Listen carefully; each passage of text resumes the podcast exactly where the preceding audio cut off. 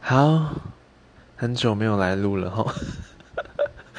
好啦，就是因为最近刚好在忙很多事情，然后很多东西都刚好砸在一起，所以没有很多的时间上来。就每天晚上要睡觉前都会有一个通知跳出来说：“哎，今天 First Story 又跳出什么新的话题了。”可是都没有时间。好，那其实我对这个话题也没有特别的什么想法了，只是刚才打开的时候刚好又跳出来了，我想说，好了，还是来录一下好了。我觉得文组跟理组其实有什么想法哦？就是两个都要学，这样算想法吗？